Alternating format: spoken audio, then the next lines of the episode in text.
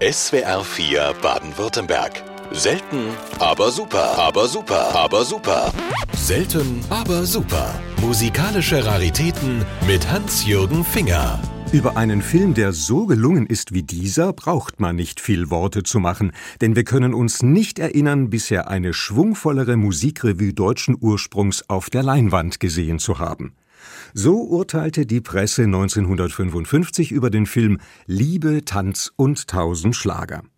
Dieser Streifen mit Katharina Valente und Peter Alexander in den Hauptrollen kann als Motto über eine ganze Filmgattung gestellt werden, denn Schlagerfilme standen in den Wirtschaftswunderjahren hoch im Kurs. Sing, Baby, sing ein Lied für mich, das dir Freude macht, weil dir die Liebe lacht. Sing, Baby, sing es auch für dich, weil du heute spürst, dass du dein Herz verlierst. Bring, Baby, bring mir heute das Glück mit Musik dir ins Haus. ja ins Haus hinein. Sing, Baby, Oh, sing und tanz dich dich aus. Sing und tanze dich aus. Besonders die Damenwelt war entzückt, wenn der Name Vico Torriani ganz oben auf den Kinoplakaten stand. Am 7. Oktober 1954 fand die Uraufführung des Films Gitarren der Liebe statt, in dem er einen pfiffigen und singenden Automechaniker spielte, der sich auch durch verzwickte Situationen nicht aus dem Takt bringen ließ. Tausend Mandolinen sollen heute klingen,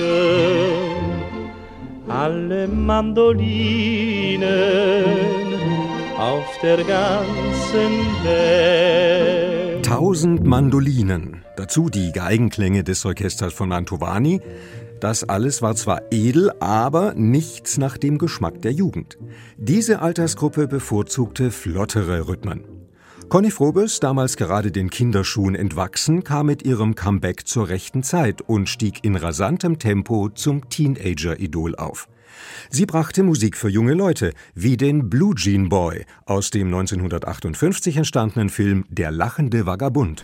Blue Jean Boy, Blue Jean Boy, Blue Jean Boy und Blue Jean Baby sind auch heute verliebt, weil es schon seit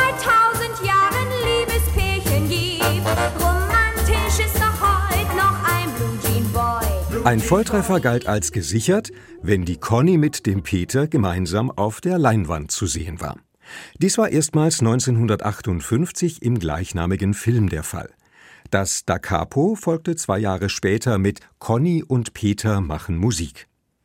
Bleiben wir noch für einen Moment bei Peter Kraus. Im Salzkammergut spielte die Komödie Im schwarzen Rössel, die 1961 in die Kinos kam.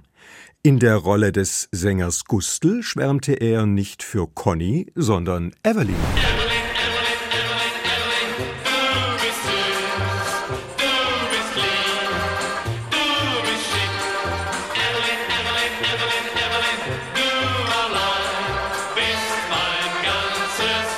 Apropos Evelyn, so hieß die Tochter des Direktors einer Musikboxfirma, der von den Kapriolen seiner Tochter die Nase voll hatte und sie deswegen auf ein Internat am Wörthersee schickte. Aber statt sich zu bessern, stellte sie dort die Schule auf den Kopf. Soweit die Kurzfassung des Films Wenn die Musik spielt am Wörthersee, der von 1962 datiert. Vivi Bach war Evelyn und sang manch flotten Schlager. Da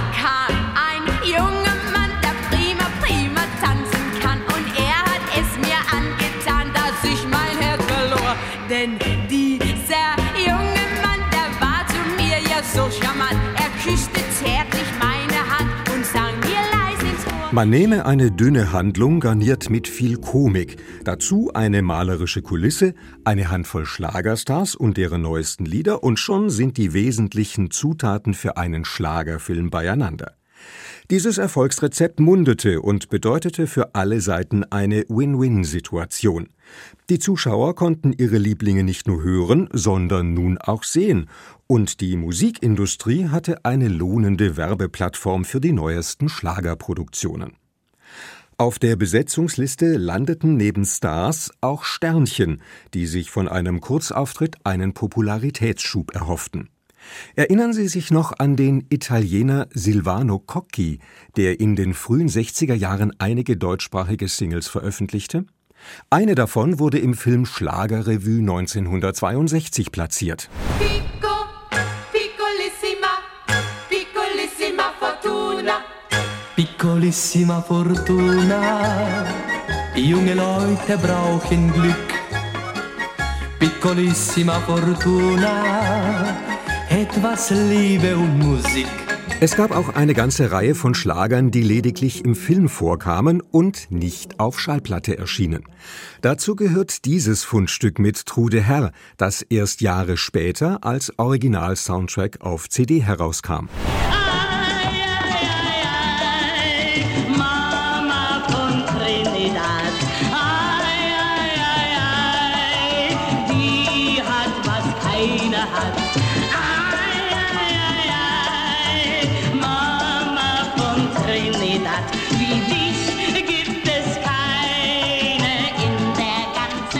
Mama aus Trinidad aus dem 1961 gedrehten Film Unsere tollen Tanten.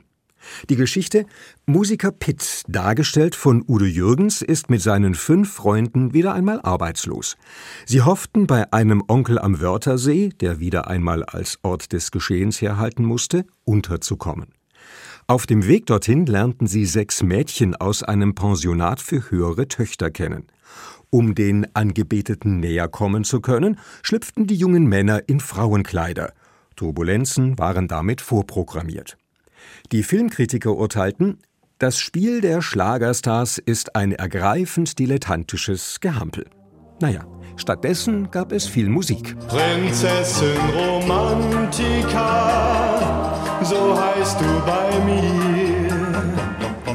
Ich finde, der Name passt am besten zu dir. Du glaubst, was du träumst und baust ganz verliebt für uns eine Welt, die es nicht gibt. Udo Jürgens mit einer seiner Jugendsünden, Prinzessin Romantika. Das Werbeplakat kündigte ein turbulentes Filmlustspiel mit Schwung und Pfiff für Jung und Alt an. Weiter hieß es dort, dass die Spielhandlung eine einzigartige Revue der Schallplatten-Spitzenstars und ihrer beliebtesten Schlager beinhaltet. Die Reklame hielt, was sie versprach, denn der Film Schlagerparade 1960, der am 5. April dieses Jahres in einem Stuttgarter Kino uraufgeführt wurde, geriet zum grandiosen Kassenerfolg. Bei der Premiere sprangen die Zuschauer bei den einzelnen Schlagern auf und klatschten den Rhythmus mit, erinnerte sich der Regisseur Franz Marischka in seinen Memoiren. Zum Staraufgebot gehörten auch Angèle Durand und die Nielsen Brothers. Gemeinsam sangen sie über die Cowboys von der Silver Ranch. Wir sind die Cowboys von der Silver Ranch und unser Boss heißt Mary Lou. Von der Silver Range mit der Gefahr.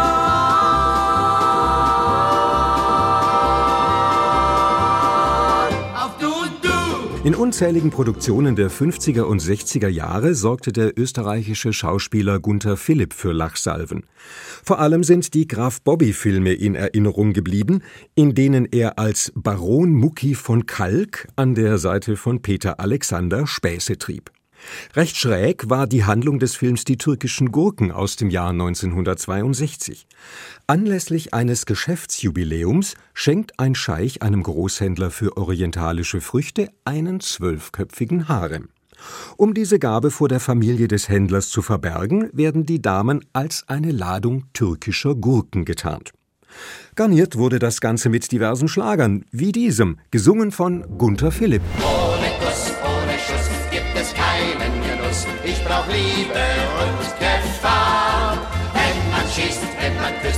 es aufregend ist, das finde ich wunderbar. Der Kriminaltango, Tanze mit mir in den Morgen oder Café Oriental, das alles sind unvergessene Hits, die eine Gemeinsamkeit haben. Aufgrund des überwältigenden Hitparadenerfolgs wurde jeder dieser Evergreens zudem als Filmtitel benutzt. Gleiches gilt für Marina aus dem Jahr 1960. Hier war in einer der Hauptrollen der Boxer Bubi Scholz zu sehen, übrigens seiner einzigen in einem Kinofilm. Für die Musik sorgten unter anderem Jan und Kielt, Rex Gildo und Rocco Granata, der neben dem Titelschlager auch dieses Lied präsentierte. Ein Italiano kommt mit zum Küssen, Die kleinen Mädchen wollen nur das eine wissen. Italiano, Italiano, du bist Tenor, sing uns was vor. Italiano, oh Italiano, du bist Tenor, sing uns was vor. Hannelore Auer ist heute den meisten als Ehefrau von Heino ein Begriff. Ab Ende der 50er Jahre war sie selbst als Sängerin tätig und in den Folgejahren zudem immer wieder in kleineren Filmrollen zu sehen, wie 1964 in Die lustigen Weiber von Tirol.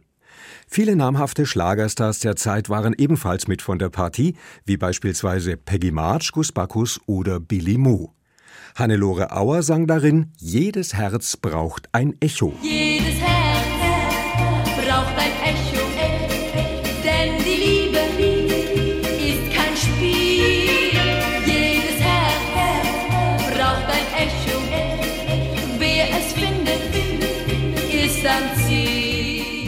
Bei einer Rückschau auf die Musikfilme der 50er und 60er Jahre darf ein Mann nicht fehlen, der es vermochte, ganze Heerscharen in die Lichtspielhäuser zu locken: Freddie Quinn. Seine Filme unterschieden sich deutlich von den oftmals zusammengestückelten Massenproduktionen. Bei ihm wurde eine packende Geschichte geboten, die ganz auf den Hauptdarsteller zugeschnitten war. Dabei holte Freddy die große, weite Welt ins Kino um die Ecke und nahm das Publikum an Orte mit, die damals unerreichbar schienen. Die Südsee, Kanada oder Brasilien.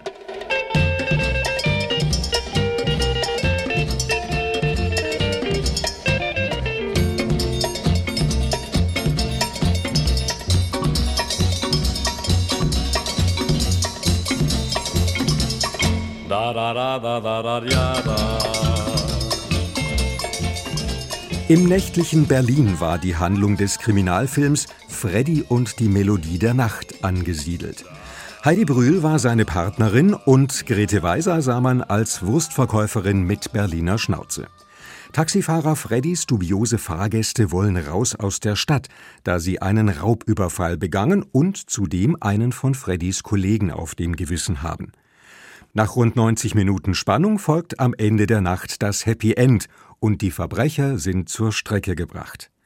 Lothar Olias schrieb wie bei allen Freddy-Filmen die dazu passende Musik und das Lied Irgendwann gibt's ein Wiedersehen setzt einen schönen Schlusspunkt für die heutige Ausgabe von Selten aber super. Irgendwann, irgendwann gibt's ein Wiedersehen. Irgendwo der großen Welt, du weißt doch, irgendwann muss ein Schiff mal vor Anker gehen. Irgendwann gibt's ein Wiedersehen. Selten, aber super. Musikalische Raritäten mit Hans-Jürgen Finger. Kennen Sie schon unsere anderen Podcasts? Jetzt abonnieren unter swr4.de. Die schönste Musik, die besten Hits. SWR4 Baden-Württemberg.